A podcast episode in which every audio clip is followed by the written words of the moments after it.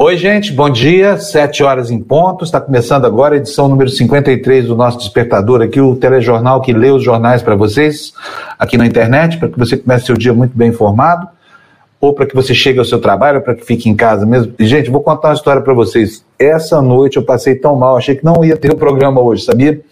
Não sei o que aconteceu. Sabe aquele dia que você não bebe fica de ressaca? Pois é, foi isso que aconteceu. Deixa eu ver com a Lu como é que tá a coisa aqui, porque qualquer coisa, né, Lulu, você me segura as pontas aqui, tá? Pode deixar, tamo junto, mas não vai passar mal não, tá? Não, vou, tá não, vou, não, vou não, tá, não, vai, vai não, passar vai essa ressaca. O problema da ressaca sem beber é que a gente fica com prejuízo não tem nenhum lucro, né, Lu? Olha, eu vou te falar que nessa quarentena, né, as, as ressacas, meus amigos falam assim, nossa, eu vou sair mais bêbado da quarentena. É. Olha, quero dar um bom dia já começando aqui para Silvana Cacheta, minha amiga lá de Tumbiara, Goiás. Conhece Tumbiara? Bom dia, Silvana. Não conheço, não. Não conheço. Eu fui pra, só para Goiânia. Eu tive só em Goiânia. Ah, e Pirinópolis. Ah, Pirinópolis eu conheço. Você não, não sabe o que você perdeu ao, ao não conhecer Itumbiara, viu? O Álvaro, bom dia, Álvaro. Bom dia também, Zé Hermes. Ué, mas like número 10 já? O pessoal tá acordando cedo para dar like ainda. Deixa eu sair da cama mais cedo. Tá, ó, Deus ajuda quem cedo madruga, né? Diz o ditado. Massaro Júnior, bom dia, Massaro. Bom dia para vocês todos aqui. Vamos começar o nosso noticiário? Vamos.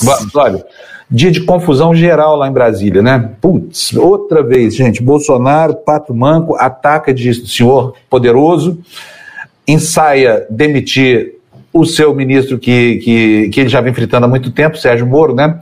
Sérgio Moro virou babado dos filhos do Bolsonaro. Agora está colhendo o que plantou com a sua submissão, né? O grande xerife da, da, da Lava Jato, essa coisa toda, não passa agora de um pato manco que não consegue sequer manter um diretor da Polícia Federal, porque agentes da Polícia Federal do Rio de Janeiro estão acossando lá os filhos do presidente, a vida torta deles, assim, principalmente do Flávio Bolsonaro, né? Rachadinha, peculato, coisas gravíssimas e, e Bolsonaro estava implicado há muito tempo com o Valeixo, que é o, o, superintendente, é o diretor da Polícia Federal, e agora resolveu provocar o Moro chutando ele para fora. Mas o processo de fritura começou há muito tempo, viu, Lu? Não foi de agora não, sabe? O Moro vem sendo fritado é, já... O ano passado, é, o ano passado já tinha, né? Já, já tinha rolado essa história também, mas aí o negócio Exato. abafa. acho que o Bolsonaro parece que ele traz para quando tá em crise, ele fala, vamos dar, botar lenha na fogueira.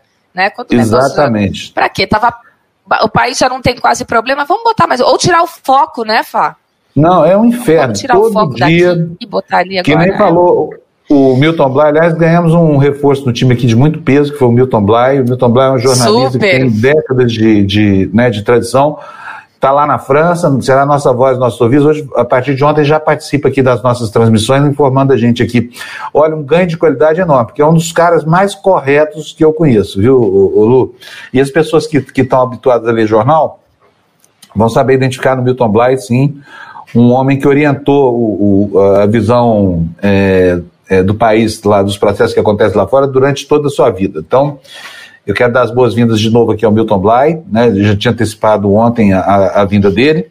E vamos tocar o nosso barco. Cadê? Vamos aí, ó, tá aí nos jornais aí, manchetes dos jornais de hoje, 7 horas e 4 minutos.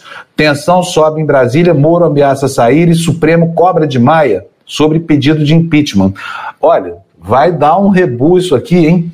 Na Folha de São Paulo, que é o nosso jornal guia de hoje, Bolsonaro avança na PF, Moro pede demissão e Planalto tenta segurá-lo. Aqui vou fazer, vou antecipar minha pergunta. Quem é mais pato manco, hein? O Bolsonaro, que não consegue nem mandar a ministra embora, fica na dependência deles, ou o Moro, né, que não consegue sequer manter uma nomeação da Polícia Federal. Eu acho que é o Moro. E eu acho que o Bolsonaro está fazendo isso para desmoralizar o Moro, porque o Moro é, é enfim, é, é, é um concorrente em 2022, né? Ah, ele quer tirar todo mundo da frente. Apareceu mais do que ele, ele lima, né? Não pode. Exatamente. E aí, no terceiro destaque hoje nas capas dos jornais, está aí, país registra 407 mortes pela Covid em um único dia. Eu me lembro quando a gente estava noticiando aqui que a situação na Itália estava ficando ruim, e quando esse limite de 400 foi ultrapassado, foi tão rápido para chegar a mil, em uma semana disparou lá o número de mortes para mil. E ainda tem aqui um, o pessoal que faz, que aceita né, a influência do lobby de comerciante, industrial, essa coisa toda, querendo botar a nossa saúde em risco para salvar os negócios deles, aquela, né, no dilema suscitado aí pelo Bolsonaro. Mas vamos começar vendo aqui é, o noticiário, nós já estamos atrasados, já são 7 e 5, fica enrolando aí.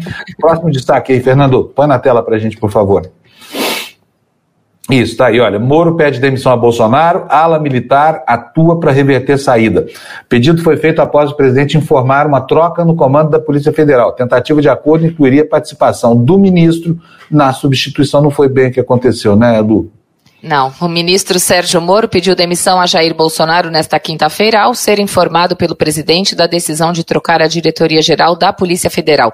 O pedido revelado pela Folha foi seguido de uma ofensiva da cúpula militar do Palácio do Planalto para tentar mantê-lo no cargo. Segundo assessores presidenciais, Moro sinalizou no início da noite disposição em aceitar um acordo, desde que tenha a palavra final na sucessão na Polícia Federal. Até a conclusão da edição, Porém, o cenário era de indefinição. Pois é, não se sabe se Moro continua ministro, se não continua. Do ponto de vista funcional, talvez fosse vantagem para o Brasil se ele não continuasse, porque, porque realmente um ministro que não fez nada demais, não disse a que veio, né, é, engenheiro de obra pronta, tentou vender resultados é, de redução da criminalidade que já haviam sendo experimentados há dois anos, como se fosse obra dele, e só ficou puxando o saco do presidente lá, que foi o que Moro fez. O grande herói nacional virou um poodle, o pitbull da corrupção virou um poodlezinho quando chegou no cargo de ministro da Justiça, e agora está amargando aí todas as chagas, né, do, do, do, enfim, da necessária convivência com um chefe completamente doido, que é o, o Bolsonaro, né? E que não tolera nenhum homem perto dele brilhando mais do que ele. Essa é a questão. Invejoso, que é o presidente da República, né? Bom, vamos para o próximo destaque aí, Fernando, na tela, é uma notinha da, da coluna painel da Folha de São Paulo. O título da notinha é Casamento de Fachada. A que, que ela se refere, Lu? Para integrantes da cúpula da Polícia Federal, a relação de Sérgio Moro, ministro da Justiça, e Jair Bolsonaro já terminou desde o ano passado e é zero a confiança entre os dois. Na crise do coronavírus, eles se afastaram ainda mais, defendendo posições antagônicas sobre o isolamento social. Desde então, diretores passaram a falar que o presidente daria um jeito de aproveitar o momento para forçar a saída do ministro. A demissão de Luiz Henrique Mandetta fez escalar a percepção. Muito bem. Olha, ontem à noite nós tivemos aqui a live de quinta. Eu já vou dizer isso, não vou mostrar isso agora, porque a André, a nossa editora aqui, nossa generala, né, está lá cortando o, o, o vídeo para gente, mas daqui a pouquinho vocês vão ver, assim, até onde vai a influência malévola desse tal gabinete do mal. Como é que isso tem atuado na cabeça das pessoas? O que, que isso acarreta? Vocês sabiam que o Ângelo Coronel, senador da República, baiano, foi ameaçado por um maluco qualquer, bolsonarista. Ele ontem deu uma entrevista muito boa para a gente, daqui a pouquinho a gente vai ver essa entrevista aqui. Por enquanto a gente volta aqui a. Aliás, deixa eu falar. O Milton Bly ontem sintetizou muito bem essa história toda, sabe? A gente estava discutindo se o Brasil ainda é uma democracia, se deixou de ser uma democracia, se não deixou. É, eu acho que o Brasil é uma democracia e que as instituições estão fortes a ponto de conter, de botar uma focinheira nesse Bolsonaro, uma camisa de força institucional, né? Então, assim, as instituições estão funcionando, sistema de freios. Imagina o, o Brasil só com a loucura bolsonariana mandando em tudo, mandando na nossa vida. Ele não respeita direitos e garantias individuais, não se dobra a Constituição, seria um inferno. Imagina, você faz isso com a equipe dele, o que, que ele vai fazer com a vida da gente, né? E, e como ele é muito desagregado. Aliás, ontem, sabe o que, que eu escrevi no meu tweet? Escrevi uma gracinha, vamos ver se você dá risada. Quero ver você na tela aqui. Isso, olha só. Cadê? O que, você, escreveu? O que, você escreveu? É... Ai, meu Deus. Vou mostrar para vocês aqui, ó. Vou mostrar para vocês aqui, vou entrar aqui no meu Twitter. Vou deixar isso depois, vou dar um trabalhão danado. Vou falar do Milton Bly aqui, enquanto ele fala, eu acho aqui, tá bom, Lu? Então é o seguinte, o Milton Bly acha que o Brasil já não é mais uma democracia, sabe? Eu acho que a gente ainda, ainda é uma democracia, apesar do presidente não ser um democrata, de ser um ditador. Eu acho que ele é um ditador sem ditadura. Vamos ver o que, que disse o Milton Bly na sua estreia aqui na TV Democracia.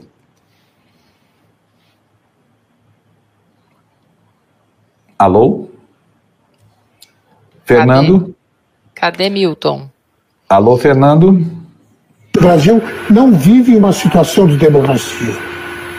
O Brasil hoje não é uma democracia. É um caos absoluto e uh, é uma democracia simulada, em que não há o controle possível uh, do, do, Poder Executivo. Quem é que controla se o presidente da República, o, o, o Supremo Tribunal Federal, uh, diz uma coisa, no mesmo instante, uh, o presidente da República sai às ruas né, para abraçar os seus, os seus apoiadores em total discordância com aquilo que foi estabelecido pelo Supremo Tribunal Federal, que é o organismo máximo da nação, não é o presidente da República. Quem estabelece as regras jurídicas que devem ser, que devem ser obedecidas né, é o Supremo Tribunal Federal. Se o próprio Executivo não respeita o que diz o Supremo, então nós vivemos uma balbúrdia total. É, balbúrdia total, é, é bem isso mesmo. Que tristeza, né? Tá, tá assim, é impressionante. Volta, voltou, voltou. É. A, gente, a gente tá deixando House of Cards no Agora, chinelo, né? É, que House of Cards, o Brasil real é, é muito melhor do que a teledramaturgia, muito, ficção. Muito, muito melhor, melhor. Aqui, ó, muito melhor. Morre de tudo, de dengue, de coronavírus, só não se morre de tédio, parafraseando aqui o, é. o Barão de Tararé, né?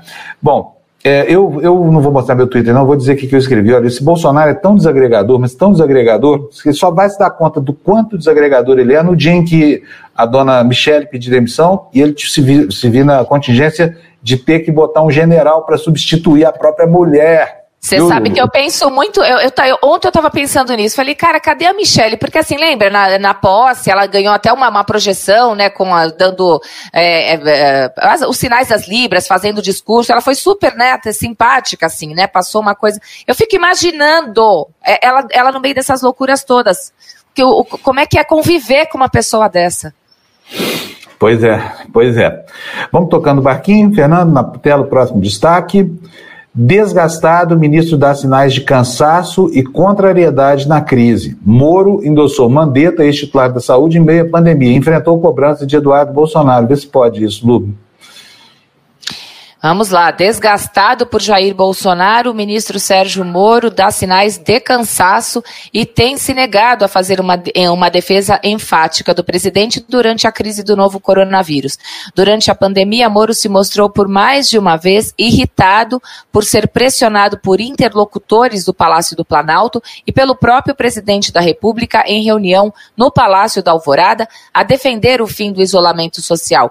O ministro chegou a afirmar que se manteria em silêncio caso questionado, mas que não iria contrariar suas convicções e defender algo que não acreditava. Muito bem. O pessoal todo está perguntando aqui, ó. O Luiz Tadeu, meu vizinho de prédio, nosso vizinho lá da, da ótica da, do prédio da produtora. Sai ou não sai? Não sei, viu, Luiz? Pode ser até que não saia, né? A gente não precisa esperar desses caras o comportamento que a gente teria. Comportamento indignado, essa coisa toda.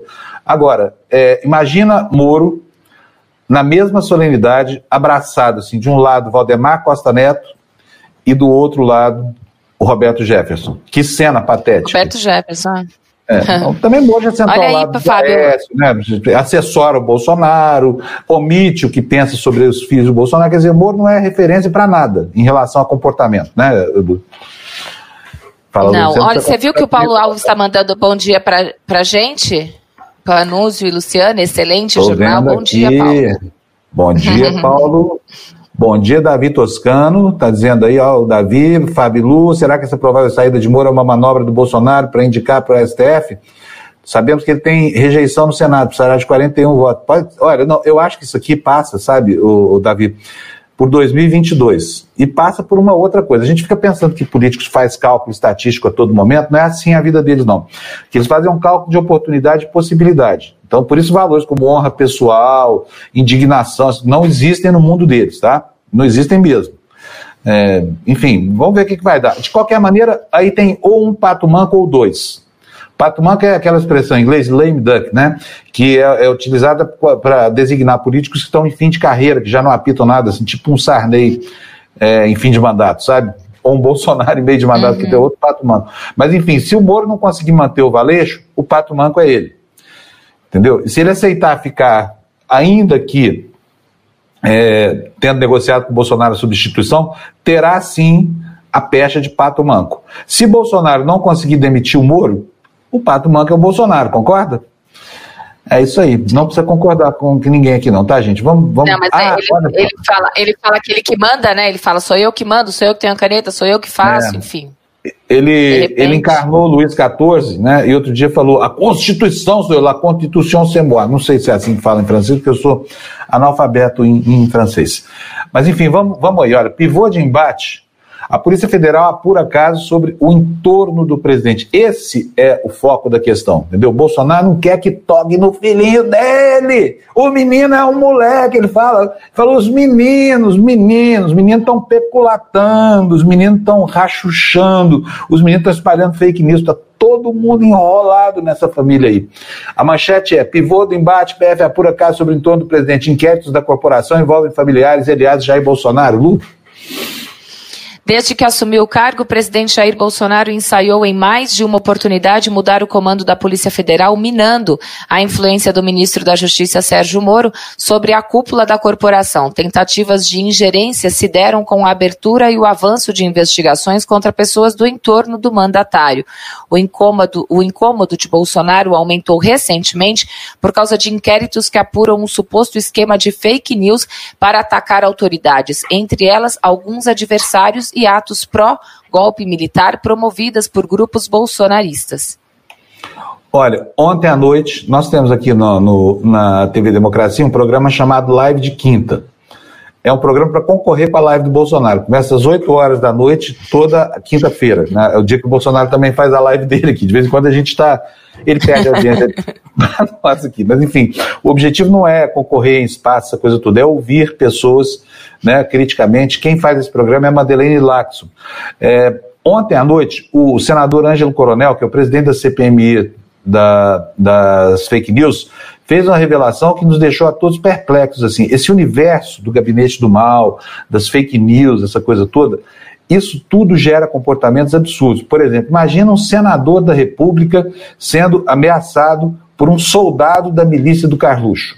Vamos ouvir o relato do senador Ângelo Coronel.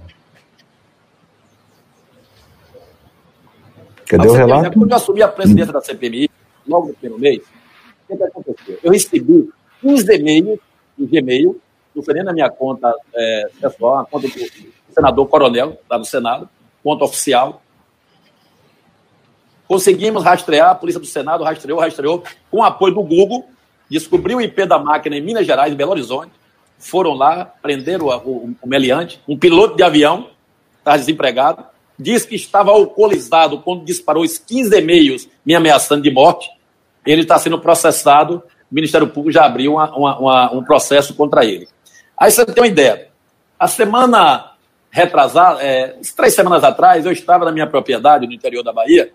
Eu tenho duas, duas fazendas, uma próxima da outra. Eu cheguei e saí dessa por volta de umas seis da tarde, às oito horas. Fui dormir numa outra. Mas dormi porque a outra tinha mais estrutura, fui para lá. Às quatro, cinco da manhã, Depedraram a casa toda, não ficou nada.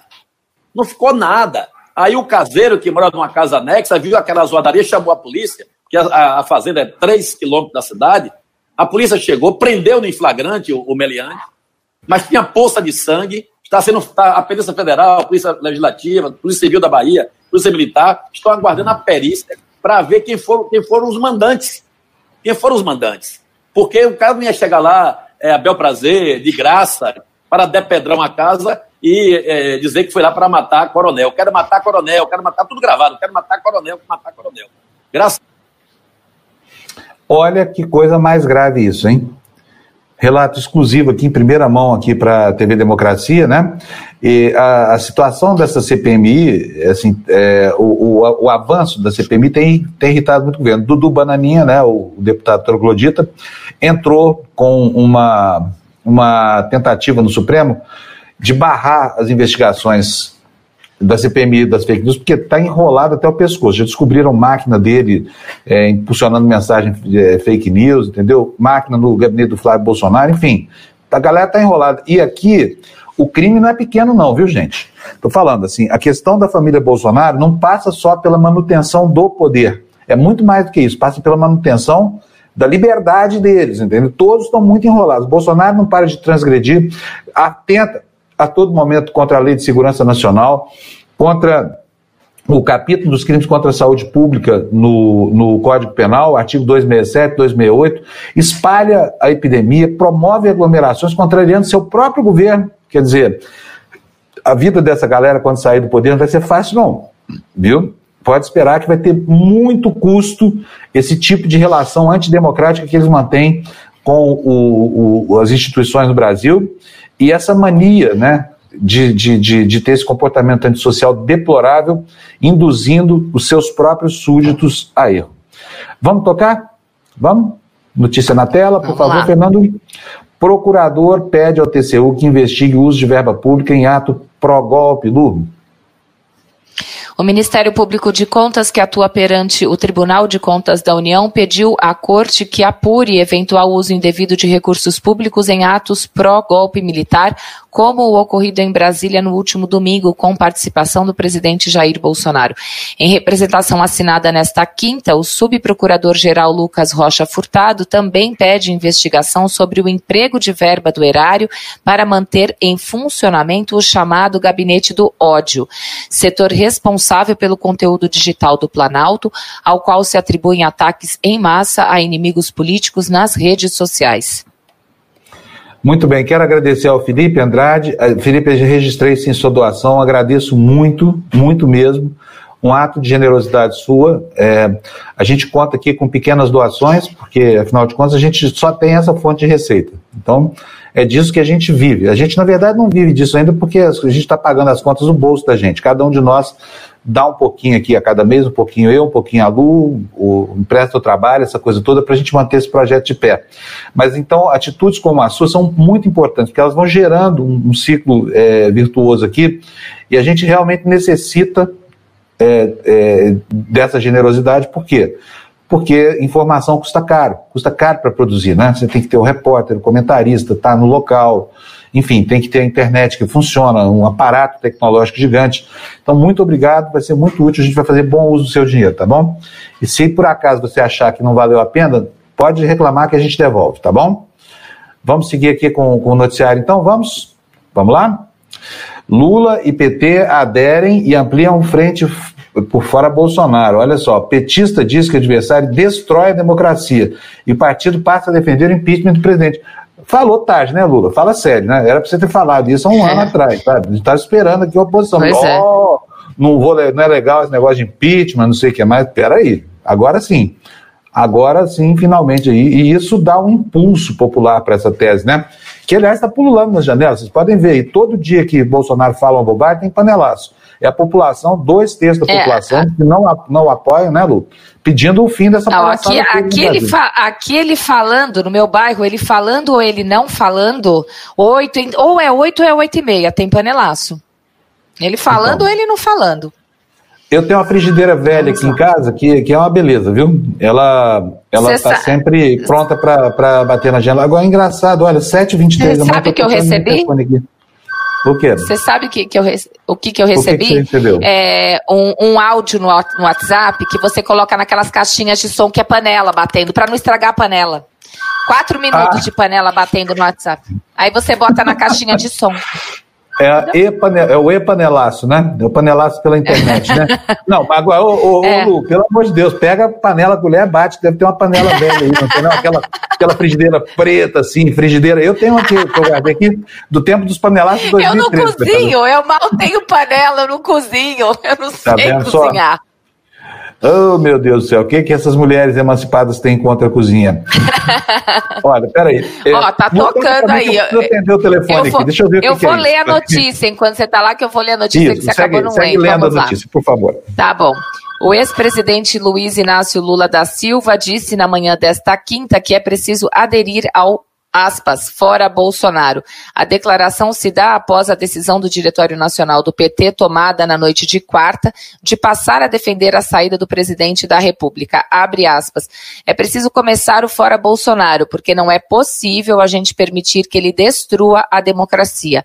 As instituições já deveriam ter reagido. A única coisa que o Bolsonaro não faz é dizer onde está o Queiroz, né, Fabrício Queiroz, e quem mandou matar a Marielle, fecha aspas. Foi o, o que disse aí na, na nota que a gente acabou de ler. Fábio, Fábio deve estar tá lá. Vamos, eu estou curiosa para saber, não sei vocês aí em casa, gente, estou curiosa para saber o que está tocando na casa do Fábio às 7 horas da manhã, né? Hoje não teve pão de queijo, a gente não viu também. Vamos ver o que no, nos aguarda. E vamos continuar aqui, Fê, podemos ler o próximo também? Você pode colocar aí na tela para gente? Ah, o Fábio voltou. É, é pedido de demissão mesmo esse? Aqui para mim tá Guedes, chama de PAC, não? Vamos ver aonde está aqui. De repente eu, eu que me perdi. Não, não, 7. O slide 8, Fê, seria esse mesmo? Vê, dá uma, uma confirmadinha, por favor. Se não é o do Guedes. Fábio, confirma para mim, você já ouve a gente também? Eu não estou te ouvindo. Agora, agora você vai me ouvir, tá me ouvindo? Agora eu tô te ouvindo, pronto, de volta. O que, conta pra gente o que, que tocou às 7 horas da manhã na sua então, casa. É, vou contar pra vocês, não tô acreditando nesse horário, mas tô achando ótimo. Sabe o que aconteceu? Eu comprei uma lava-louça pra essa bagunça aqui da casa diminui. Os caras estão entregando agora.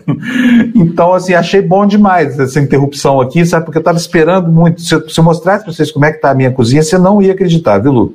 Eita. Sabe? Olha só, você sabe que a Gina está esperando, né? Vamos falar com a Gina? Não. Gina Marques, como lei va Gina Marques? lei va molto bene, lei in piena salute, però lei, lei è scioccata con le notizie dal Brasile. É, eu fiquei chocada, tô chocada mesmo, porque, gente, é um faroeste a brasileira, né? Porque você sabe que no cinema italiano, né, foi feito o spaghetti western, o western a italiana, ou seja, eram filmes que que naquele carro, naquele chefe, que era o western americano, fazia uma adaptação à italiana, era muito interessante mesmo como linguagem, grandes filmes de Sérgio Leone, e, e, outros tantos. Mas o Brasil, gente, tá, tá esse western né, brasileiro aí tá, tá difícil, viu?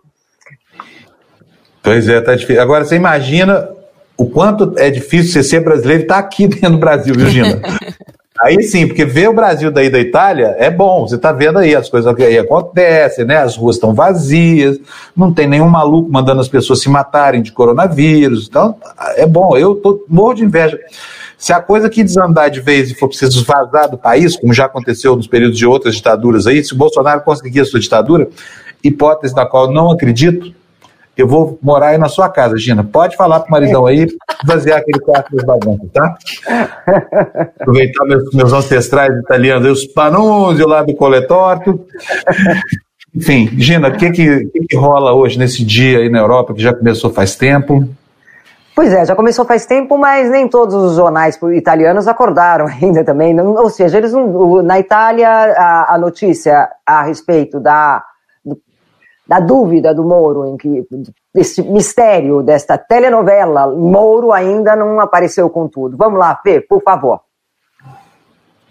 Olha, eu selecionei essa primeira, que é uma análise, é o Fato Cotidiano, é um jornal italiano, e ele faz uma análise, ou seja, coronavírus no Brasil Uh, Bolsonaro vence o lockdown, ou seja, vence o isolamento, mas o uh, contágio é subestimado e, enquanto isso, eles estão cavando ainda as covas comuns. Vamos lá, próximo, Fê? Este daqui é interessante, porque este sim, é, esse é um site que é uma agência de notícias, um, a, a chamada Agência Nova. É, Brasil, Bolsonaro tenta mudar o chefe da Polícia Federal e o ministro Moro avalia eh, o pedido de demissão, né? E aí essa dá um, um, um, panorama um pouco mais profundo sobre a questão agora do Moro, né? Esse é o jornal, é, essa agência. O próximo, Fê. Obrigada. Próximo.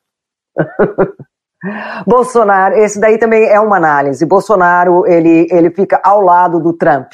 Ou seja, se Deus quiser, será reeleito. Essa foi a declaração do Bolsonaro. Esse, também, esse artigo também é uma, é uma análise é do jornal Ticino, é, do cantão é, suíço. E o próximo, gente, quem mais deu é, é, destaque para essa questão do Moro foi Portugal como país. Vamos para o próximo? Isso, olha, Moro ameaçou sair do governo, mas fica após recuo de Bolsonaro. Esse é o Diário de Notícias de Portugal que dá um bom destaque para esta notícia, gente. Próximo Fê. Isso. Moro, após um pé fora do governo, causou um pequeno sismo político no Brasil. Uh, esse é o, é o, Público, também é um grande jornal de Portugal e também deu um bom destaque para esta questão. Agora vamos ver o Eu País. Eu País. Sérgio Moro ameaça abandonar o governo uh, se, bo, se Bolsonaro, peraí, se Bolsonaro destituir uh, o chefe da Polícia Federal. Né? Esse também foi o destaque do El País, que é um grande jornal espanhol também, né, Fábio? Quer dizer, aqui Provavelmente a Itália ainda também não está dando Ô, tanto. Gina, só para a gente concluir a informação, é verdade que a gente precisa lembrar, olha, o Felipe está lembrando aí para a gente, olha, que ele já exonerou o Valeixo, né? A decisão está tomada, está no Diário Oficial de hoje, está publicado. Ah, o Moro já perdeu essa guerra. Resta saber se ele vai, se ele vai ficar no governo ou não, né? Se ele é o famoso pato manco ou não, né? Mas continue aí que eu vou receber minha lavadora de louça aqui. Vai aí, meninas. Não, mas olha, provavelmente na Itália o, a notícia do Moro não, não causou tanto, tanto clamor assim, porque principalmente a Itália é um país que está acostumado a trocar governos, né? Já até acho que mais ou menos 64 ou 66, perdão, governos em desde 1948, né? Quer dizer, eles trocam toda hora. E também é muito comum trocar ministro no, no governo. Então, normalmente eles eles ficam um pouco assim antes de dar destaque para as notícias de trocas de ministro ou não. Mas o ministro Moura, a gente sabe que é um ministro que foi muitas vezes comparado aqui na Itália com a Operação Lava Jato, muitas vezes comparado com a Operação Mãos Limpas, que no começo dos anos 90, precisamente em 1992, é, começou a investigar casos de corrupção dentro da política e aí fez desmoronar todo o que eles chamam da Primeira República toda aquela classe política que estava no poder, por exemplo, o poder era dominado principalmente né, pelo partista e pelos democratas cristãos. Então, essa operação deflagrou uma série de propinas e, e corrupção. Querido, pode. E, e essa foi a Operação Mãos Limpas na Itália. Mas, em compensação, em 1994, o que, que aconteceu com a Itália? O que, que aconteceu com a operação?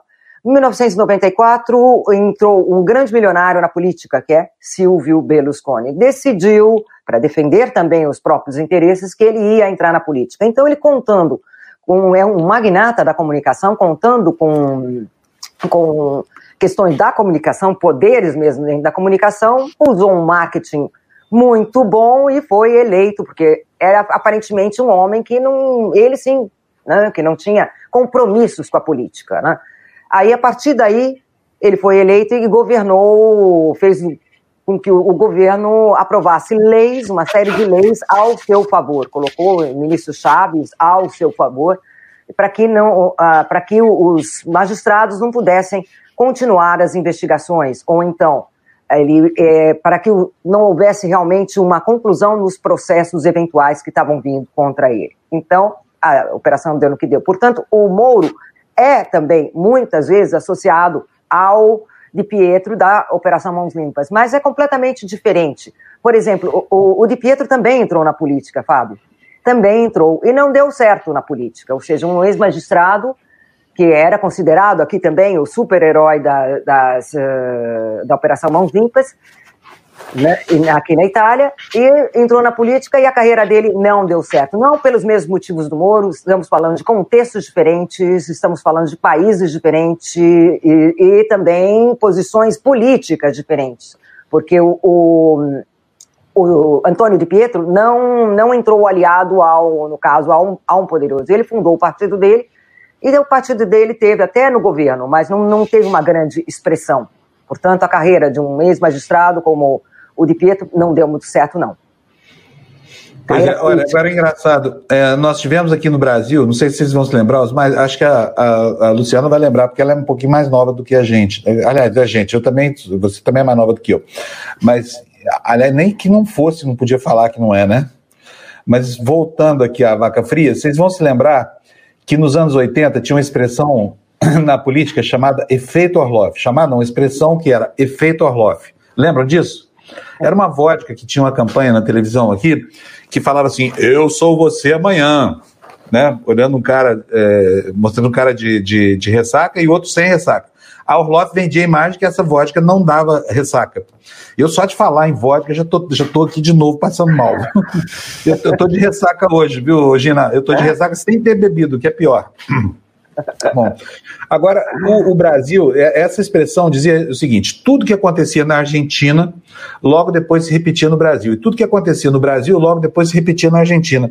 Aí depois houve um distanciamento né, de métodos e linhas ideológicas, essa coisa toda. O Brasil se resolveu economicamente por um lado, a Argentina é, continuou tropeçando por outro, mas o efeito Orloff mudou de país. Hoje, o efeito Orloff é Brasil e Itália, viu? Tudo que aconteceu na Itália acaba acontecendo aqui no Brasil. Por exemplo, a praga na Itália foi Berlusconi, como muito bem lembrou a Gina. Foi logo depois da Operação Mãos Limpas. Houve um hiato de dois anos, né, Gina? Foram alguns meses entre o fim da Mãos. Limpas e a eleição. É como se tivesse tido um Michel Temer lá na Itália entre o, o Berlusconi e o legado da Operação Mãos Limpas. Aqui nós tivemos o Moro. E olha, a ressaca aqui é de pinga de alambique, viu? Aqui, sabe aquela pinga cheia de cobre, assim, que te deixa acabado no dia seguinte? É o efeito cachaçinha aqui no Brasil, não é efeito Orloff. Ah. Tem mais, tem mais notícias daí, Gina, ou encontrando no Tertúlia? Não, nos encontramos no Tertúlia depois. Beleza, tô te esperando. Beijo, tutti. Tchau. Beijo. Bom dia, bom pomeriggio, Lei. Bom pomeriggio, Lei. Tchau, gente. Ela fica fera com esse negócio chamado de lei, porque lei italiana é senhora, viu, Lu? Já pensou se eu te chamasse de Dona Lu? Dona Luciana? Dona Lu. Já, de tia eu sou chamada de né? direto. Né? De tia eu sou chamada direto pelos amigos do meu filho. Tudo marmanjão, 25 anos. Tia, tia. E você fica brava com eles, não? Não, eu acho fofo, eu acho bonitinho. Oh, bonito mesmo a gente ler as notícias que o pessoal está esperando é. informação, né? Não é história da Carochinha, não. Vamos ler? Então, pessoal, aí vem estão as notícias. Guedes chama de PAC. Isso aqui, o ministro Guedes é um gozador, né? Ele alcunhou o plano dos militares de, de soerguimento da economia de PAC, fazendo alusão ao programa do PT, né? Que os bolsonaristas dizem que foi um horror essa coisa toda. Então o ministro está tirando sarro. Mas o que, que diz aí a notícia, ô, minha cara Luciana? Dona Luciana, por favor. o ministro Paulo Guedes chamou o programa Pro Brasil da ala militar do governo de um, aspas, um novo PAC. A avaliação é uma referência ao programa de aceleração do crescimento de gestões petistas. O programa iniciado por Dilma Rousseff ainda como ministra-chefe da Casa Civil do governo Luiz Inácio Lula da Silva, consumiu bilhões do caixa da União. O PAC terminou como um conjunto de obras paradas e inacabadas. É, era um programa eleitoreiro, né? Como a hora passa muito rápido, vou, vou, vamos tocar o noticiário aqui. Próximo destaque na tela para a gente, Fernando, por favor. Pedido de demissão de Moro leva dólar a R$ 5,52. Dólar comercial, hein? O turismo está lá em R$ 6,00 já. Dê para a gente, por favor, Lu. O pedido de demissão do ministro Sérgio Moro causou estresse no mercado e fez o dólar disparar nesta quinta-feira e superar o patamar de R$ 5,50. R$ 5,50. A moeda dos Estados Unidos fechou em alta de 2% a R$ 5,52. O turismo foi a 5,77. A notícia fez o mercado financeiro brasileiro descolar das principais bolsas globais, levando o Ibovespa a uma queda de 1,25% eh, a 79,673 pontos. Quem se lembra, né? 115 mil pontos de pregão, estamos na metade do caminho quase, né? E tudo isso por quê? Porque nós temos, repetindo aqui, gente, não é, não estou pegando o pé dele, não estou falando mal gratuitamente, não, mas veja o que faz esse maluco do nosso presidente da República. Não há um dia nesse país, desde que esse cara foi eleito, que as pessoas tenham paz. E, e isso que o mercado financeiro fe, fez ontem foi precificar a loucura, né? Uma coisa que já não vinha fazendo há muito tempo. O mercado financeiro estava assim, ó, o, o, presidente entrava lá nas suas diatribes, o mercado seguia como se não tivesse acontecendo nada, né? Parou mesmo quando houve a, a, queda de braço lá entre a Rússia e, e, os árabes, e, enfim, originando essa crise do petróleo monstruosa, a qual se seguiu toda a economia do, do coronavírus, né? Vamos para o próximo destaque, vamos? Vamos lá. 2 milhões já tem contrato suspenso. Olha que desgraça. 2 milhões de pessoas. 1 milhão e 300 tiveram salário e jornada reduzidos. Micros e pequenas empresas respondem por 59% dos acordos. A maior parte dos cortes é de 50% dos vencimentos. Lu. Ao longo do mês de abril, mais de 2 milhões de trabalhadores tiveram o contrato de trabalho suspenso por até dois meses em razão da crise econômica provocada pelo novo coronavírus. Até a noite de quarta-feira, acordos entre patrões e empregados para suspender contratos ou cortar salários e jornadas já, atingia, já atingiam 3 milhões e meio de trabalhadores. A permissão para essas negociações foi concedida em medida provisória editada pelo presidente Jair Bolsonaro.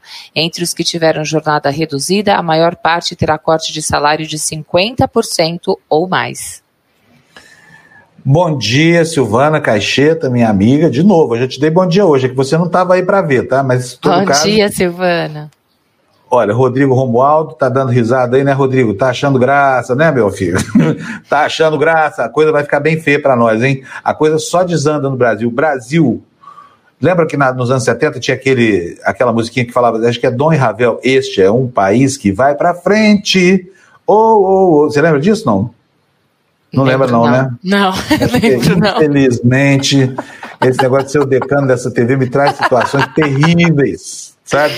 Mas tinha assim, não. era o tempo do eu te amo, meu Brasil, eu te ah, amo. Essa eu lembro, lembra, né? essa eu lembro. Então, eram os mesmos. Vou ver se eu acho aqui no YouTube para botar para gente aqui, tá bom? Agora, esse não é um país que vai para frente, esse é um país que só faz ir para trás. E isso a gente deve aos 57 milhões de brasileiros que elegeram este maluco que nos governa. O Ramon lembra aqui, muito propriamente, l'état de c'est moi, é a frase do rei Sol, Luís XIV, né? Da qual se apropriou o nosso presidente. Como ele não é mais um soberano absolutista, embora o desejasse, ele fala: a Constituição sou eu. Ai, meu Deus do céu, e a gente teve que viver para ver isso, hein? Bom dia para vocês todos que estão nos assistindo. Olha, temos aqui um superchat, 10 reais do Roger Oliveira. Roger, super obrigado para você. Cadê? Eu preciso Obrigada, localizar Roger. o superchat é, tá aqui. aqui. Cadê? Tá onde? Tá, achei, olha aí, ó. Roger Oliveira, 10 reais, está dizendo o seguinte: vai acontecer com o Moro o mesmo que aconteceu com o Mandetta. Ontem foi só o começo da fritura. A novela da demissão vai se arrastar por semanas até ele, enfim, sair do governo. É o que tem acontecido, né? Demissões muito demoradas, com processo de sofrimento horrível, a participação dos integrantes da família Bolsonaro no, no processo de fritura. E, aliás, tirando o embaixapeiro, que acho que tem alguma experiência que é adquirida na sua culinária hamburgueira, os outros não sabem cozinhar, porque fritam com, com excesso de, ca de calor, né? Então vamos ver quanto vai durar isso. Mas não tem dúvida, a situação está se esgarçando a um ponto em que vai chegar ao limite da ruptura. O Moro vai ter, vai ter que se afastar do Bolsonaro. E o Bolsonaro vai ter que afastar o Moro de si, porque ambos são, são dois sujeitos muito vaidosos e muito ambiciosos, e ambos querem ser presidentes da República. Portanto, eles não são amiguinhos, viu, Lulu? Eles são não. inimiguinhos, sabe? Inimiguinhos. Existe essa palavra? Inimiguinhos? A gente é, inventa, não tem problema, é inimiguinhos. São, não são inimiguinhos de infância, mas são inimiguinhos do futuro, tá? Ali ninguém é amigo de ninguém, né, Fábio? Vamos, vamos combinar, é difícil a gente ver, né? Ah, eu, eu, nunca, eu, tá, eu, eu nunca vi isso. A, a, política é muito complicada, né? Os bastidores da política é, são coisas incríveis. É, exatamente. Ó, o Renato Renz lembrando essa musiquinha da pavor. Para mim dá um pavor danado também. Era um tempo que só tinha desgraça no mundo, guerra do Vietnã, ditadura militar no Brasil, né? É, tinha Operação Condor, gente sumida, credo. Outro tempo horroroso, viu? William Oliveira, o que está dizendo aqui? Depois dos 407 atores que interpretaram a morte ontem, hoje Sérgio Moro se torna comunista. Está indo bem até agora. Olha, o dia que o Sérgio Moro virar comunista, eu vou falar uma coisa, nós vamos ter passado por uma revolução quase que milagrosa. Porque ele está tão distante da esquerda, ele é tão de extrema direita, e ele é tão, ó, bico calado, né? Ele, ele, ele é tão medroso em assumir posições que eu duvido, ainda que fosse militante do PSOL, porque comunista, comunista não existe, né, gente? Vamos, vamos combinar aqui comunismo acabou no mundo na década de 80, né, Lu? Mas tem gente que até hoje fica enxergando comunismo em tudo quanto é lugar. Aqui em casa, felizmente, não aparece ninguém que não seja convidado para entrar. E nunca veio nenhum comunista. Eu nunca vi nenhum na rua. Você já viu? Não? O Roberto Freire era um comunista. De vez em quando eu quero ver um comunista, eu ligo para ele e peço para ele entrar na live aqui. Porque é um negócio tão distante no tempo que só assim. Vamos tocar o noticiário? Vamos, bora. Vamos lá, então. Disputa pela Polícia Federal. Diretores do DEPEN e da ABIN são cotados, só que o Moro, para ficar El Pato Manco, lame duck, Né? Ah, não, você não, você mandou o Valente embora, mas eu só fico se eu permitir que você nomeie quem você quiser para proteger seus filhos, né? Tá aí a notícia que a Lu vai ler para gente.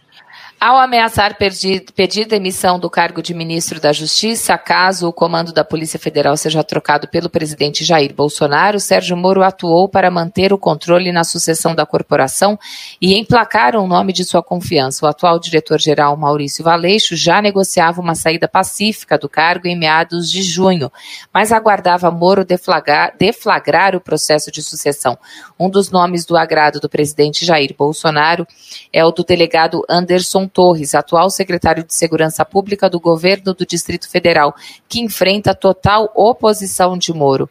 Desde o fim de 2019, Torres articula politicamente para suceder Valeixo, o que atraiu a ira do atual ministro da Justiça. Vou dar palanque para otário aqui. Vou fazer aquilo que o Boechat recomendava nunca fazer. Quer ver só? É, eu vi aqui, né? TV Selma comunista. Já... Ramos. ah! Eu vou te assustar de noite, eu vou. Eu sou assombração que vai aparecer na sua cama, comunista! Filha, vai no psiquiatra e pega lá um remedinho, assim, ó, um tadinha preta, e toma todo dia que passa esse tipo de visão, tá? Muita Faz meditação tipo também, né? Faz yoga, vai não pensar. Adianta, esses casos aí é tarja preta mesmo, não adianta não. Yoga não adianta. Yoga, yoga é para os fracos, isso aí é outra coisa. Precisa de uma coisa power, assim. Gente, estou tão contente de ver isso aqui. Olha, Fernanda Sirenza dando bom dia para mim. Fernanda foi minha colega na Casper Libero. Ô, oh, saudade daquele tempo, viu, Fernanda? A Fernanda era a menina mais linda da faculdade. Imagino que ela tenha virado assim, uma mulher belíssima também. Eu preciso encontrar a Fernanda qualquer dia desse para perguntar como é que anda a vida dela. Eu acompanho a distância aqui. Fernanda, um beijo para você, tá bom? Entre um beijo e outro, a gente lê uma notícia ou outra. Vamos para a tela aí, Fernando, com o próximo destaque, por favor. Supremo cobra. Isso aqui vai dar uma confusão ainda, tem um potencial explosivo. Olha, Bolsonaro, você está bem ferrado, hein? Se isso aqui andar do jeito que pode, Supremo cobra Maia sobre pedido de impeachment. Lê pra gente, por favor, o que, que diz essa notícia maravilhosa, Lu. O decano do Supremo Tribunal Federal, ministro Celso de Mello, decidiu ontem fixar um prazo de 10 dias para que o presidente da Câmara dos Deputados, Rodrigo Maia, apresente informações sobre um pedido de impeachment contra o presidente Jair Bolsonaro, que não foi apresentado até hoje. Maia é acusado por dois advogados, autores da ação, de ser omisso na análise do tema. O Palácio do Planalto acompanha com preocupação o andamento do caso na Suprema Corte. Integrantes do STF, ouvidos reservadamente pelo Estado, avaliam que pedidos dessa natureza costumam ser arquivados de prontidão pelos relatores, já que cabe à Câmara decidir sobre afastamento de presidente. É o que diz aí a matéria do Rafael Moraes Moura. Muito bem, vamos para o próximo então, rapidinho. Olha, não, vou, deixa eu comentar isso aqui, porque essa notícia é importante, talvez a notícia mais importante do dia de ontem, além do chilique lá do Bolsonaro com o Moro, porque é o seguinte, compete ao presidente ao presidente da Câmara Federal dar início ou rejeitar. Quer dizer, ele faz o papel do juiz de instrução, né? Então, ele aceita ou não aceita a denúncia que chega a ele formulada por qualquer cidadão desse país. No caso, tem acho que nove ou doze, não sei quantos são, porque todo dia chega um pedido de impeachment novo lá na, na, na Câmara dos Deputados. Só que, olha só, o presidente não tem o arbítrio total. E, em face de algum crime, ele tem a obrigação de instaurar o procedimento. E aí não tem vontade política, porque senão é prevaricação, entendeu? Rodrigo Maia tem sido extremamente condescendente até agora, tá certo, ele tem tido uma postura séria. Agora, o Celso de Mello tá certo, hein? Ah, mano, explica aí. Tá a quantidade louca de crimes acontecendo, democracia tá, tá em, em, em declínio no Brasil e vocês não fazem nada aí, apesar dessa enxurrada de pedidos de impeachment. Então, o Rodrigo Maia provavelmente, ao se manifestar sobre isso aqui, vai ouvir uma invertida do Supremo. Falar, mano, mas peraí, não é assim, sabe? O cara não pode fazer tudo que ele pensa e nem você. Quer dizer, recebeu o pedido de impeachment, tem um crime, notícia de um crime, a autoridade pública é obrigada a apurar. Ele é funcionário público. Não é isso, Jamil Chad? Você vai ter hoje um evento com Emmanuel Macron, com a Ursula von der Leyen, presidente da Comissão Europeia, com líderes eh, europeus, com líderes de outras partes do mundo, com pelo menos três presidentes latino-americanos. E, Fábio, o Brasil sequer foi convidado. Então, você tem aí a dimensão da insignificância hoje do Brasil é, no cenário internacional. Que horror, hein? Foi tão rápida essa degradação. Quem diria, né, que um século de, de boa diplomacia iria ser tão rapidamente é, varrido por práticas tão ruins, né? De, de é, e, e, outra coisa, sabe? Assim, para nos colocar em que condição? Tá, o Bolsonaro, o Bolsonaro é um sujeito tão arrogante, ele está falando, ah, o Tedros Adhanom não é, não é médico. Agora, ele é, ele está receitando cloroquina. Ontem um, um, um bolsominion lá do Conselho Federal de Medicina foi lá conversar com ele, saiu de lá recomendando cloroquina, uma droga que, tá, que não está prescrita por nenhum protocolo médico em lugar nenhum do mundo. Aqui no Brasil, essa droga matou 11 pacientes em 81 que vinham sendo estudados aqui por um grupo de médicos de São Paulo. Não porque provocou taquicardia, provocou bradicardia, provocou uma série de. Fala, Juju. É, ele, tá, Juju, ele comentou, não, é, não é recomendação do Ministério, mas o médico pode usar. Quer dizer, coloca na conta do médico, né? É. É quem está na linha de frente, quem está ali dando a cara, literalmente a tapa, correndo todos os isso, olha, não é, não é a recomendação do Ministério da Saúde, mas o médico pode usar se quiser. Pode ir. Ah. Agora, por favor, assim, né? É, é, agora, isso acontece quando o cara troca o juramento de Hipócrates pelo juramento de, dos hipócritas, viu? Porque não é possível que um médico vá, vá a um encontro político e saia de lá recomendando um remédio que não tem protocolo ainda no mundo inteiro, não é só no Brasil, não, não é não, Jamil? É, a própria OMS diz é, é, que aguarda justamente o resultado das investigações e das pesquisas para poder recomendar ou não. É, agora, a própria OMS não é torcer contra o remédio, ninguém está torcendo contra o remédio, ah, tomara que não funcione. Não, obviamente que não. A própria OMS diz: estamos aguardando ansiosamente o resultado dos testes. Agora, é, não cabe é, existe, é, a, colocar num protocolo se você não tem o teste feito. Né? E a OMS fez, falou extremamente, de uma forma extremamente clara. Não existem, por enquanto, evidências de que ele funcione. OMS, não existem evidências, por enquanto, de que ele funcione. Tá? Então, é, não, não, é, é, não é apenas, ó, eu acho que funciona, eu acho que ele pode, eu acho, não. É, não estamos no, no campo do, é, eu acho. Do né? achismo, né? Não é hora para achismo. É. Olha, deixa eu falar. É, é, ninguém está torcendo contra o remédio. Isso é, é alguns falam, porque vocês estão torcendo para não funcionar, para que não. Não, óbvio que não, óbvio que não. agora, você usar algo que não está provado para dizer que existe e que fiquem tranquilos, saem às ruas porque de fato existe, inclusive, o remédio, porque é isso. Né? Você cria uma sensação de que, ó, vai, vai lá porque se, se, se der alguma coisa errada, eu, eu até tenho um remédio para você já. Né? Como é. o, o, o, o, remédio misterioso do Marcos Pontes, né? do, do, do ministro da é. Ciência e Tecnologia. Pelo amor de Deus, é, é como é que é um remédio para matar bicho geográfico? é, um, é um vermífugo. Anitta, né? Anitta, um vermífugo. Anitta. Anitta. É. Anitta. Eu quero, eu quero dar um outro exemplo é, é, rapidinho sobre a Alemanha. Desculpa voltar na Alemanha, desculpa voltar na Angela Merkel. Imagina, o que, que, é, é isso? É um maior prazer, Jamil. Mas é, eu acho que tem um, um elemento na, no comportamento dela que é, vem de uma outra origem, que é a origem científica dela. Né? Ela era uma cientista antes de ser política.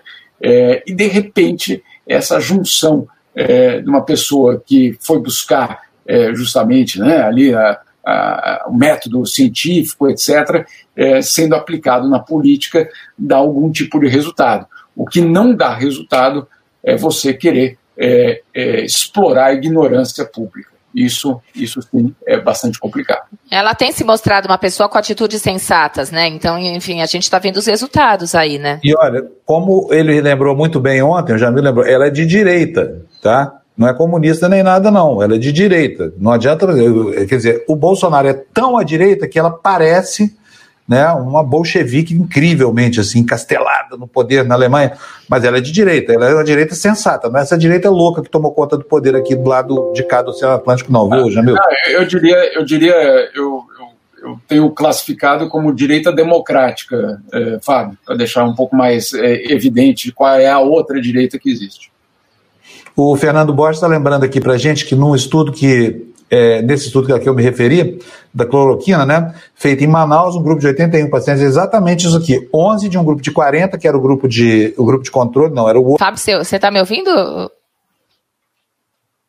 Eu, eu, eu tô te ouvindo, Luciana, mas não estou ouvindo... É, o Fábio a gente perdeu, é. né, o áudio. Não, mas só... Ah. É, a gente vai conversando aqui. Ah, isso. É, e, e, só para completar ainda a questão da, não da Merkel, mas é, do atitude internacional que ela tem, é, você vê uma transformação é, desse, dessa, desse vácuo deixado pelos Estados Unidos, é, pelo G20, pelo Brasil, sendo ocupado é, justamente por outros atores. Esses outros atores vão ocupar o espaço, vão tentar ter acordos entre eles, e a questão fica onde vai é, per permanecer, vamos dizer assim, o Brasil em toda essa história. É, é, algo extremamente preocupante quando você simplesmente, simplesmente desaparece do cenário político internacional. Exatamente. Muito bem, está ótimo, Jamil. Bom, mais alguma informação, Jamil? Não, por enquanto. Então, ontem você foi muito citado aqui no, no Fura Bolha, viu o programa nosso do meio-dia das quintas-feiras, aqui todo mundo mandando abraço para você, perguntando ah. quando é que você volta lá. Ontem foi dia do Milton Bly estrear lá, sabe? Que legal, que legal. Espetacular. Um abraço a todos. É o Dream Team, Jamil, Chad e Milton Bly. Tamo bem. E mais a Gina, hein? Fala sério, hein? Canalzinho do YouTube. Nacional. Tchau, Jamil. Obrigado. Beijo, Jamil. Beijo. Eu mandei um beijo, não repara não, tá? Não, tamo junto. vamos lá. vamos seguir com o nosso noticiário, vamos? vamos Olha, estou vendo aqui uma imagem muito bacana. Vocês querem ver o que é uma pessoa aplicada? Olha isso, ó. A pessoa já está lá, a pessoa já está tá lá. Postos.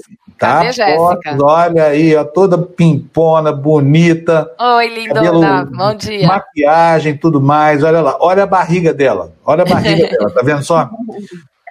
Bom Parece dia, gente, de... tudo bem? Quem chama isso, né, Jéssica? Barriga negativa, Jéssica? Quase, viu? Vou falar que essa quarentena fica difícil segurar, viu? O chocolatinho, o docinho. Mas a gente Isso. Tem. Isso tudo conseguido durante as aulas que ela dá aqui no, no nosso canal para as pessoas que querem enfrentar a pandemia em casa, mas sem, sem perder o shape, né, Jéssica? A Jéssica me mandou um negócio tão legal ontem, uma aluna dela é, fazendo a aula, filmando a aula que ela fazia com a Jéssica. Eu fiquei encantado com aquilo, viu, Jéssica?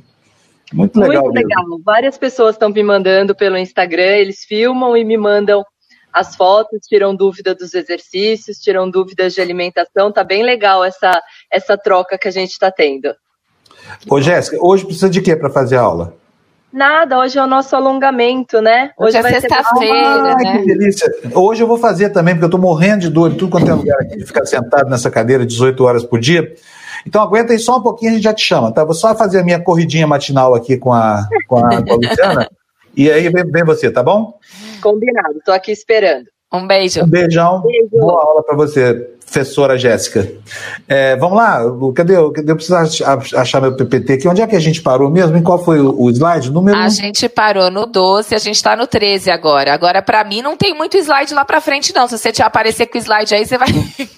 Tá bom, então, mas vamos lá, vamos ver os que a gente tem aqui. É, só tem mais dois, então vamos É, pois é. Pois é. Então, um para mim e um para você. Combinado? Combinado. Puxado por São Paulo, o país volta a bater recorde de morte. Notícia mais triste do mundo. Óbitos foram 407 em 24 horas, mais da metade em São Paulo, que alegou atraso em notificação. Há 1.269 mortes sob investigação. Dá para a gente ler tudo? Nós ainda temos uns minutinhos aí. O atraso hoje não está muito determinante. É, pois é. Gente. O Brasil registrou ontem novo recorde no número de mortes por Covid-19. Os números consolidados pelo Ministério da Saúde apontam que 407 pessoas morreram da doença nas últimas 24 horas. O maior número de mortes registradas em todo o país em um único dia era de 217. O número de casos de contaminações em 24 horas também atingiu seu pico, chegando a 3.735 confirmações de Covid-19. O maior volume registrado em apenas um dia até agora tinha sido sido 3.257 contaminações. Vamos ver se o Fernando, nosso diretor de TV, está esperto agora. É, ontem nós recebemos aqui no, no, no, nosso programa Tertúlia, que começa logo depois do, do Despertador e da Jéssica, um médico, o doutor Francisco Braga, ele é observador dos hospitais da Fiocruz, né? E ele disse para a gente o seguinte: olha, estão brincando de dar tempo a esse, a esse vírus. O governo precisava requisitar imediatamente leitos que estão vazios em cidades que já chegaram ao colapso no sistema público, porque senão a situação vai ficar muito pior. Vamos ver o que foi que ele disse ontem aqui no Tertúlia da TV Democracia. E o terceiro, a terceira ponto de preocupação, o terceiro aspecto crítico neste momento diz respeito exatamente à, saturação da capacidade de atendimento é, do sistema público, particularmente aos pacientes mais graves, é, infectados, né, que exigem que exigem leitos intensivos, né? E essa é uma outra questão que está uh, colocada hoje, a mídia está começando a tratar com muita, muita ênfase. Nós temos, do ponto de vista da nossa oferta de leitos é, de cuidados intensivos, nós temos cerca de 44 mil leitos. Né? Só que 50% desses leitos, eles pertencem aos estabelecimentos que não atendem ao SOC. São leitos que não, servem, não, não podem ser utilizados hoje pelos é, cidadãos SUS dependentes. Eles atendem apenas os beneficiários do plano de saúde.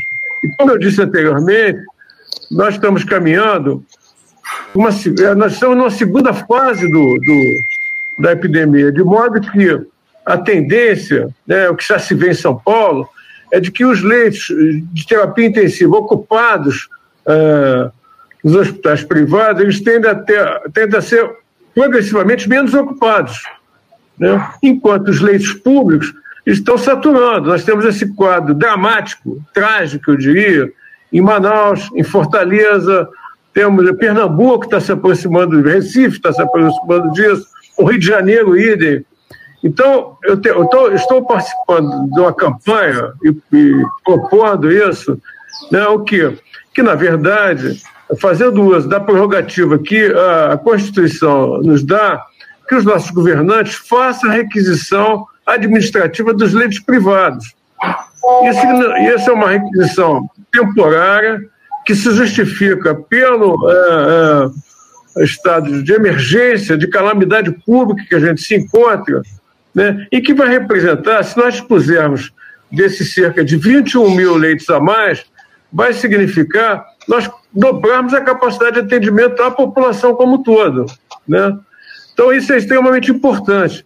E é tão mais importante porque uh, dizer, são muito louváveis e importantes as ações no sentido da expansão da oferta de leite pelo SUS, né, governadores e prefeitos estão buscando fazer isso, mas a abertura desses novos leitos não é simples. Por quê?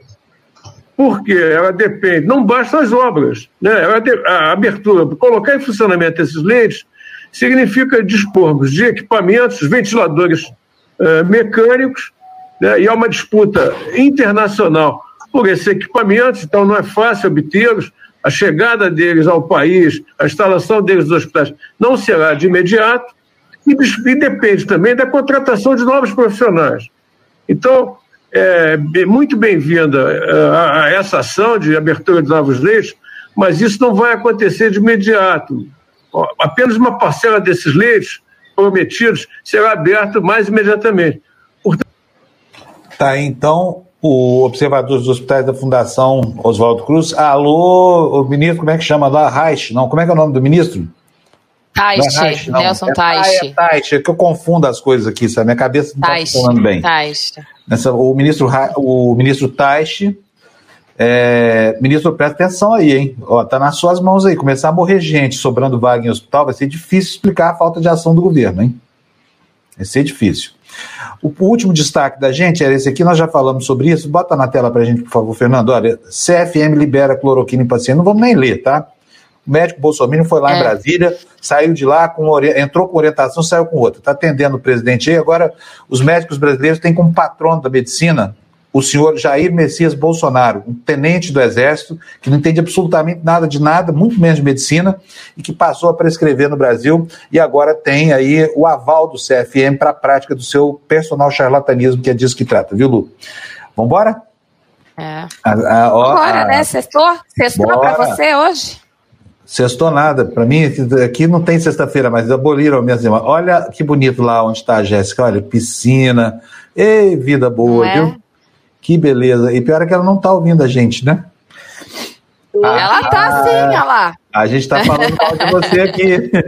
Jéssica, boa aula para você, boa sexta para vocês todos. Lulu, bom fim de semana, bom fim de semana, Jéssica, bom fim bom de semana para semana para vocês, né? para todos que nos assistem. É, ainda dá tempo de botar aqui as últimas mensagens aqui, né? Gente, olha, deixa, amigão, deixa de ser mole, tá criando barriga porque quer, viu? Faz a aula da Jéssica, vocês vão ver. Eu fiz algumas aulas dela, que fiz duas ou três só, porque não dá tempo, mas eu recomendo fortemente. E essa que ela dá de alongamento na sexta-feira é um espetáculo. Hoje eu vou fazer, tá, Jéssica? Prometo para você, você é disciplinado. Lu, beijão pra você, Jéssica, boa mandar, aula. Tem que mandar o vídeo, igual minha aluna mandou. Tem que mandar é. foto para comprovar, isso mesmo. É. E a gente vai exibir aqui. Na segunda-feira, a gente cria uma sessão do, da aula da Jéssica vista do outro lado do vídeo, do, da, da, tela, tá bom? Aí você vai mandando para mim esses vídeos que eu vou colocando aqui, tá bom, Jéssica? Então, beijão. Gente, obrigado. Beijo. Viu? Tchau, Juiz gente. Obrigada. Semana promete. Até segunda. E até segunda ou daqui a pouco no, no Tertúlio, que começa às 9 horas, né? Segue, Jéssica, contigo aí. Olha a vinheta no ar.